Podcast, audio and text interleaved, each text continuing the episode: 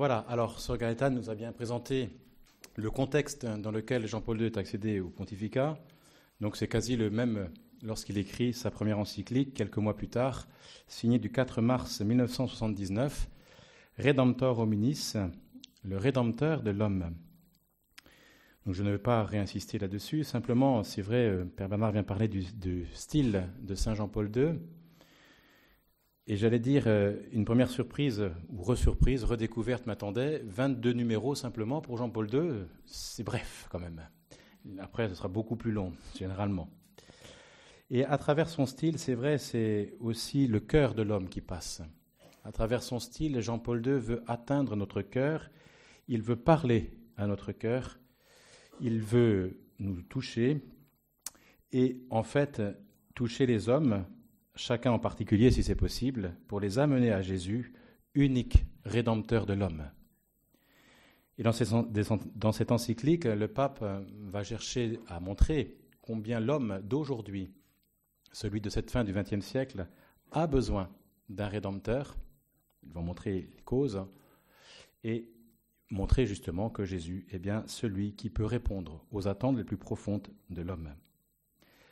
Alors, quatre parties dans cette encyclique. La première, une petite, sur euh, l'héritage. Il se doit de resituer son action et son encyclique dans le temps où il est par rapport à l'histoire de l'Église. Ensuite, une deuxième partie sur le mystère de la rédemption. Une troisième partie sur l'homme racheté et sa situation dans le monde contemporain.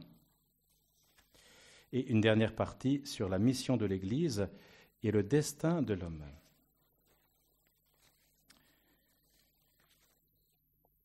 Donc en quatre parties, qui sont malgré tout relativement égales, eh bien Jean-Paul II va tracer toute sa route à l'Église. Sir Gaëtan vient de nous le dire, c'est assez impressionnant. La première partie donc donne la tonalité de l'encyclique. Saint Jean-Paul II tourne son esprit et son cœur, comme celui de ses lecteurs, vers Jésus, le Rédempteur de l'homme, centre du cosmos et de l'histoire. Il le tourne aussi vers l'an 2000, anniversaire de l'incarnation, dont le but est la rédemption, ceci dès le premier numéro de l'encyclique. Le pape se situe donc clairement et situe l'Église dans un grand avant préparatoire à ce moment de grâce, se situant dans la continuité avec Saint Paul VI, son prédécesseur, on va dire quasi immédiat, Saint Jean-Paul II voudrait par cette encyclique unir davantage encore une Église bien secouée de l'intérieur, ce sont ses propres mots, au numéro 3, en dépassant les limites d'une saine et juste autocritique, s'appuyant sur l'unité des évêques autour du pape, comme impulsant un dynamisme fécond et recherchant l'unité dans une dimension œcuménique bien comprise. En ayant conscience de tout cela, l'Église a en fait conscience d'elle-même et elle le doit, dit-il, à Saint Paul VI dans son encyclique Ecclesiam Suam, qui était l'encyclique, on peut dire, euh, la première encyclique de Saint Paul VI en 1964, où il donnait un petit peu le programme de son pontificat. Ensuite, eh bien, ce sera la deuxième partie sur le mystère de la rédemption, en cinq numéros, Saint Jean-Paul II nous plonge au cœur du mystère chrétien le plus fondamental, celui que nous célébrons au jour saint, et duquel découle toute la vie de l'Église. C'est vers Jésus que nous, devons, nous tous, entièrement nous tourner, car c'est en lui seul que se trouve le salut. Je cite le numéro 7. La vie du Christ parle en même temps à nombre d'hommes qui ne sont pas encore en mesure de répéter avec Pierre Tu es le Christ, le Fils du Dieu vivant. Lui, le Fils du Dieu vivant, il parle aux hommes en tant qu'homme aussi. C'est sa vie elle-même qui parle, son humanité, sa fidélité à la vérité, son amour qui s'étend à tous l'Église demeure dans la sphère du mystère de la rédemption, qui est justement devenu le principe fondamental de sa vie et de sa mission. Alors, comment approcher ce mystère? Comment le définir en quelque sorte et de façon bien sûr quand même assez succincte? Bien Saint Jean-Paul II nous dit que la rédemption est comme une création renouvelée. Non pas une nouvelle création, il n'emploie pas ce terme, mais une création renouvelée, car du fait du péché originel, la création est soumise à la caducité. C'est une expression euh, tirée de la lettre de Saint Paul aux Romains, chapitre 8, verset 20. Pour nous convaincre de cette caducité, notre saint donne quelques exemples. La pollution de l'environnement, le spectre de la guerre nucléaire, les conflits armés dans bon nombre d'endroits et aussi l'avortement. Jean-Paul II souligne qu'il existe d'indéniables progrès. On cite les vols spatiaux, les progrès de la médecine, entre autres. Mais justement, cela fait ressortir la contradiction de notre époque moderne. Cette contradiction devrait interroger l'homme de notre temps et le conduire à s'interroger sur lui-même, sur ce qu'il est. Jésus, lui, sait qui est l'homme Citons encore le pape. Le Christ, rédempteur du monde, est celui qui a pénétré d'une manière unique et absolument singulière dans le mystère de l'homme et qui est entré dans son cœur. C'est donc à juste titre que le Concile Vatican II enseigne ceci. En réalité, le mystère de l'homme ne s'éclaire vraiment que dans le mystère du Verbe incarné, car par son incarnation, le Fils de Dieu s'est en quelque sorte uni lui-même à tout homme. Rédemptor hominis numéro 8, citant, Gaudium et donc un texte du Concile numéro 22. À partir de là, le pape nous introduit dans le mystère de la rédemption. Dans son mystère divin, elle peut se définir comme une manifestation nouvelle de la paternité éternelle de Dieu, où Dieu sacrifie son Fils en raison du péché de l'homme. La rédemption est une œuvre de miséricorde, elle est une révélation de l'amour, de l'amour plus grand que le péché, et cette révélation a un nom et un visage, Jésus-Christ. Dans ce mystère d'amour, l'homme est recréé et a donc ainsi une dignité très grande, unique dans le monde visible. Dans son versant humain, la rédemption révèle l'homme à lui-même, sa dignité, de quel amour il est aimé. L'homme connaît l'amour et le sens de sa vie. L'homme d'aujourd'hui doit donc se trouver lui-même dans le Christ pour se comprendre et s'apprécier à sa juste valeur. Je cite encore Jean-Paul II, L'homme qui veut se comprendre lui-même jusqu'au fond ne doit pas se contenter pour, son être propre de critères et de mesures qui seraient immédiats, partiaux, souvent superficiels et même seulement apparents. Mais il doit, avec ses inquiétudes, ses incertitudes, et même avec sa faiblesse et son péché, avec sa vie et sa mort, s'approcher du Christ. Il doit, pour ainsi dire, entrer dans le Christ avec tout son être. Il doit s'approprier et assimiler toute la réalité de l'incarnation et de la rédemption pour se retrouver soi-même. Jean-Paul II est bien conscient que la mission de l'Église à ce niveau rencontre des oppositions et des difficultés plus grandes encore qu'à aucune autre époque. Mais, dit-il, et c'est encourageant, cela renforce d'autant plus la nécessité de la rédemption en soi liée à la croix de Jésus. Les oppositions à l'Évangile montrent même finalement que non seulement l'Évangile et la rédemption sont nécessaires, mais même attendues de quoi nous encourager pour 2019. Voilà, plus attendu que jamais, nous dit Jean-Paul II. Voilà. Avant d'aborder sa troisième partie, Jean-Paul II démine en quelque sorte une, objection importante pour notre temps. La mission. Ne va-t-elle pas contre la liberté de l'homme? Ne nuit-elle pas au développement des cultures? L'annonce de la vérité ne constitue-t-elle pas une forme de limitation ou d'orientation de la liberté humaine? Le pape répond en premier lieu, que la finalité de la mission respecte la liberté, car dans la conversion et l'accueil de la grâce, l'homme ne se renie pas lui-même, mais se retrouve lui-même.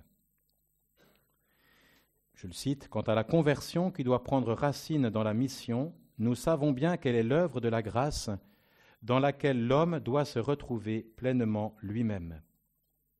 Ensuite, le saint pape réaffirme paisiblement que l'Église est de par sa mission détentrice d'une vérité qui ne lui appartient pas, mais qui est celle de Dieu, et que la mission est un mandat divin, afin que tout homme soit amené à adorer en esprit et en vérité.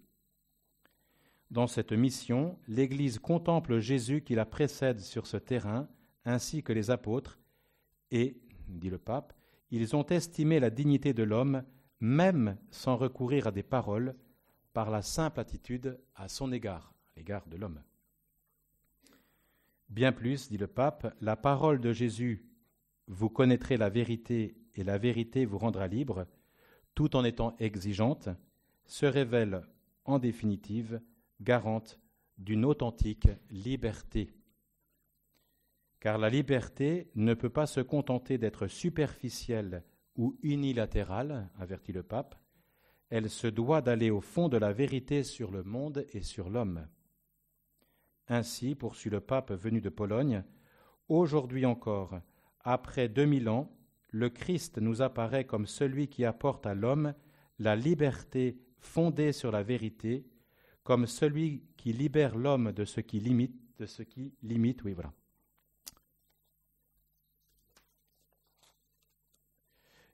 ce qui limite et diminue, pour ainsi dire, et détruit cette liberté jusqu'aux racines mêmes dans l'esprit de l'homme, dans son cœur, dans sa conscience. En outre, condamné à cause de la vérité, Jésus est condamné avec tout homme qui est condamné à cause de la vérité. Et il ne cesse d'être le porte-parole et l'avocat devant le Père de tout homme qui vit en esprit et en vérité, et il est le porte-parole et l'avocat face à l'histoire des hommes. Et l'Église, malgré ses faiblesses, s'inscrit elle aussi dans cette ligne. Voilà pour les deux premières parties. Tenez le choc. On poursuit.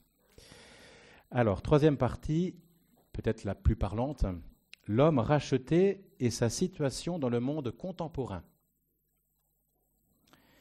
Avant de nous offrir un long panorama de la situation de l'homme en cette fin de XXe siècle, Saint Jean-Paul II précise en deux numéros la mission de l'Église, puis en quoi et comment l'homme est la route de l'Église? Alors après, des numéros 15 à 17, Jean-Paul II développe davantage la situation contemporaine dans laquelle l'homme est partie prenante. Alors d'abord, la mission de l'Église, numéros 13 et 14. Jean-Paul II veut se faire bien comprendre. Si l'homme est la route de l'Église, comme il va le dire, il faut bien s'entendre en quel sens on parle de l'homme et donc de la mission de l'Église. Eh bien, Jean-Paul II l'exprime sans détour l'homme concret, réel, historique, et non pas l'homme abstrait, c'est l'homme tel qu'il est voulu par Dieu, choisi par lui, de toute éternité, appelé, destiné à la grâce et à la gloire. Voilà ce qu'est tout homme, l'homme le plus concret, le plus réel. C'est cela l'homme dans toute la plénitude du mystère dont il est devenu participant en Jésus-Christ et dont devient participant chacun des quatre milliards d'hommes, donc aujourd'hui sept, hein, vivant sur notre planète dès l'instant de sa conception près du cœur de sa mère. Car la dignité de l'homme est d'être à l'image et la ressemblance de Dieu, et là le pape cite le Concile, l'homme est la seule créature sur terre que Dieu ait voulu pour elle-même. Voilà. Alors maintenant les difficultés de l'heure, numéro 15-17. Pour rejoindre l'homme, l'Église doit être consciente de tout ce qui aujourd'hui est contraire à cette vraie dignité de l'homme. Jean-Paul II s'attache donc maintenant à nous présenter les difficultés de l'heure qui se mettent en travers de la véritable dignité de l'homme ou du chemin qui est conduit. Il va donc s'attarder de façon assez étendue et pénétrante sur la situation de l'homme pour le placer ensuite à son véritable niveau d'interprétation. Cette réflexion du pape se concentre sur des problématiques qui sont encore pertinentes aujourd'hui, même si ce n'est plus tout à fait évidemment de la même façon. En premier lieu, il réfléchit au progrès et à ses conséquences concrètes. Ensuite, il élargit la réflexion au niveau, au niveau des véritables sources des problèmes et donner les grandes lignes des réponses, c'est le numéro 16. Puis enfin, développer la question très parlante pour notre époque des droits de l'homme, numéro 17, où le pape va prouver qu'il en possède très bien les fondements et les conséquences pour la retourner contre ceux qui l'utilisent contre l'Église. Alors Jean-Paul II, Jean-Paul II sait que le progrès est une des questions les plus essentielles de notre temps, que l'homme se pose plus ou moins consciemment, et notamment ceux qui réfléchissent à la question de l'homme. Et l'homme d'aujourd'hui ne doit pas ou ne devrait pas se détourner d'une telle question, car le progrès est une donnée importante d'aujourd'hui. Ce progrès est merveilleux, dit-il, et il est difficile de ne pas découvrir aussi en lui des signes authentiques de la grandeur de l'homme, dont la créativité se trouve révélée en germe dans les pages du livre de la Genèse. Ce progrès, il le dit en disant qu'il s'agit, hein, sur cette question du progrès, de tout le dynamisme et de la vie de la civilisation. Ce problème se trouve certainement à la base du souci de l'homme qu'ont nos contemporains. Alors voilà, ce progrès. Ce progrès multiforme fait-il progresser en humanité? Voilà la question. Le critère de cette humanisation est de vérifier si l'homme vit ou non selon les normes objectives de l'ordre moral. Ce sont ces termes. Hein. Car la vie morale étant ce qu'il y a de plus haut en l'homme, c'est là que se joue son progrès ou sa régression en humanité. Le numéro 15 parle, part de la menace nucléaire qui engendre la peur en elle-même, non seulement à cause des destructions qu'elle provoquerait, mais ne peut manquer d'interroger l'homme. Comment se fait-il que le pouvoir que nous avons sur la nature et les éléments du monde, pouvoir merveilleux, puisse se retourner contre nous contre ceux-là même qui en sont les détenteurs, les hommes?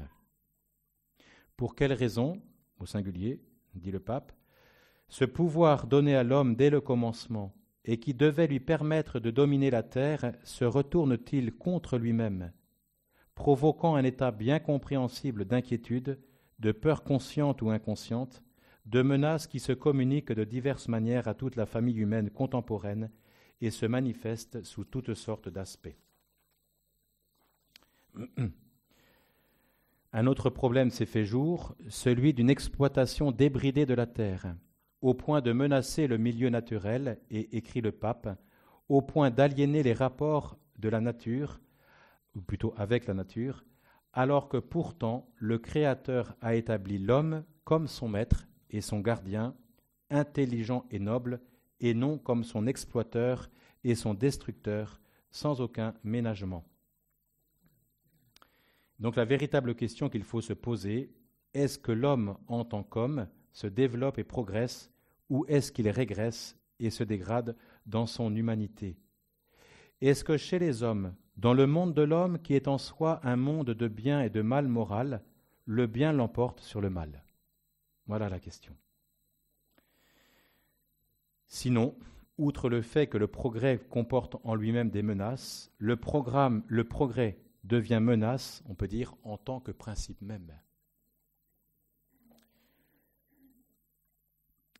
Le sens fondamental de la royauté et de la domination de l'homme sur le monde visible, eh bien, c'est en fait, dit le pape, la supériorité de l'esprit sur la matière.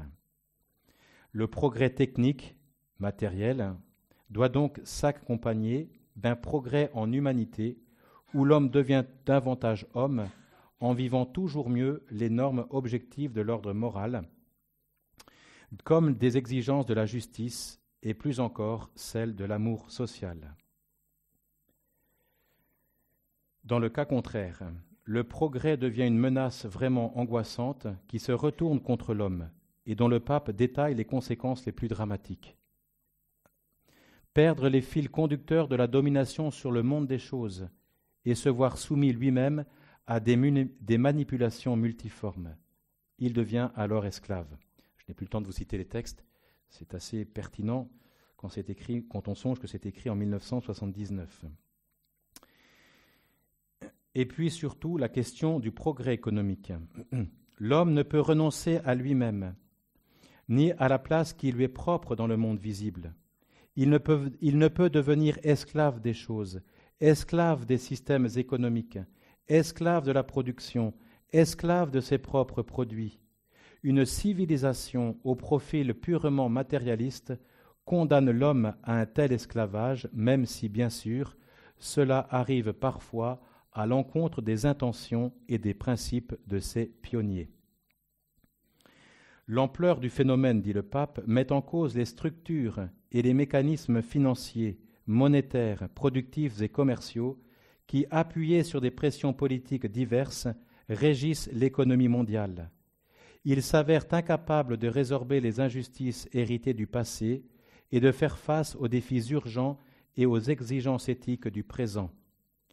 Tout en soumettant l'homme aux tensions qu'il crée lui-même, tout en dilapidant à un rythme accéléré les ressources matérielles et énergétiques, tout en compromettant l'environnement géophysique, ces structures font s'étendre sans cesse les zones de misère et avec elles la détresse, la frustration et l'amertume. Voilà, des solutions existent, le pape le dit clairement, mais voilà, il faut avoir le courage de les mettre en œuvre. Et ces solutions, eh c'est de fait que l'homme euh, je dis, reviennent à une vie vraiment morale. C'est ça la solution. Sinon, dit-il, la seule catégorie de progrès économique devient une catégorie supérieure qui subordonne toute l'existence humaine à ses exigences partiales, étouffe l'homme, disloque les sociétés et finit par s'enliser elle-même dans ses contradictions et ses propres excès.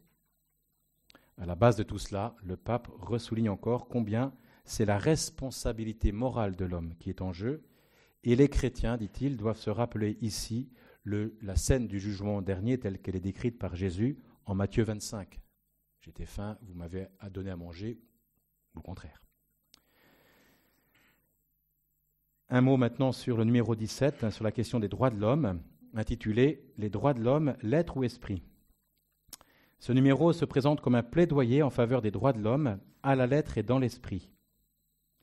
Partant de la sensibilité bien connue de l'homme du XXe siècle pour les droits de l'homme, et dont l'histoire de ce siècle a montré l'actualité, Jean-Paul II précise sa pensée. D'abord en premier, le rôle de l'Église, qui attache de l'importance à ce point au nom de la justice et de la paix sociale.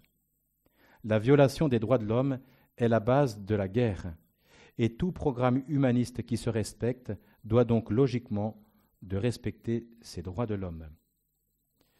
Il faut alors vérifier qu'il ne s'agisse pas simplement de théorie, mais bien d'une pratique effective. Il est clair que là, Jean-Paul II a dans le collimateur euh, l'ex-URSS, c'est évident. Hein. Donc ce rôle revient à l'ONU, car la violation des droits de l'homme va de pair, dit le pape, avec la violation du droit des nations. Le respect des droits de l'homme s'impose alors comme la mesure de l'état soucieux du bien commun de la nation. Et parmi ces droits de l'homme, il y a le droit à la liberté religieuse. Même l'athéisme, dit le pape, doit pouvoir comprendre ce point, car l'athéisme ne peut se redéfinir finalement qu'en référence aux faits religieux. Eh oui. Dès lors, on ne peut accepter qu'au nom de l'athéisme, on refuse de reconnaître la liberté religieuse, même sans partager la foi d'une religion. Jean-Paul II demande, donc alors à tous les États de respecter les droits et la liberté de l'Église au nom du respect des droits fondamentaux de l'homme. Voilà, il y a une quatrième partie où Jean-Paul II annonce pratiquement tout son programme, il lance l'Église sur la mission, et c'est vrai que c'est assez impressionnant, je n'ai pas le temps de m'y attarder maintenant, mais pratiquement nous avons toutes les grandes encycliques qui sont annoncées. Face au matérialisme ambiant, Jean-Paul II dit il faut le recours à l'Esprit Saint. Nous avons euh, pratiquement l'encyclique sur l'Esprit Saint qui est annoncée. euh, et d'autres encore. C'est assez formidable de voir combien il avait les idées tout à fait claires, comme nous l'a dit Sir Gaëtan tout à l'heure. Voilà. Hein. Alors je termine vite. En conclusion, je cite ce qu'avait dit Benoît XVI à propos de son prédécesseur et à propos de cette encyclique. Pour le pape, l'anthropologie et la christologie sont inséparables. Le Christ nous a révélé précisément qui est l'homme et où se diriger pour trouver la vie véritable. Le Christ n'est pas seulement un modèle pour l'existence de l'homme, un exemple de vie, mais au-delà, il est en quelque sorte uni à l'homme. Le Christ nous rejoint dans notre intériorité, à la racine même de notre existence, en agissant à l'intérieur de l'âme humaine, en se faisant chemin pour l'homme. Il rompt l'isolement du je. Il est la garantie de la dignité inaliénable de chaque personne et en même temps, il est celui qui dépasse l'individualisme dans une relation à laquelle tout homme aspire. Contre ceux qui prétendent rendre compte de la nature humaine en se fondant uniquement sur un récit historique de la préhistoire humaine, le pape, donc le pape Jean-Paul II, hein, défend l'idée que c'est à partir de la perfection que l'on peut comprendre l'homme. Seul ce point de vue peut illuminer l'humanité. En définitive, nous ne pouvons comprendre qui est l'homme qu'en regardant celui qui réalise pleinement la nature de l'homme et qui est image de Dieu, fils de Dieu, né Dieu né de Dieu et lumière née de la lumière. La question de l'homme ne peut être séparée de la question de Dieu.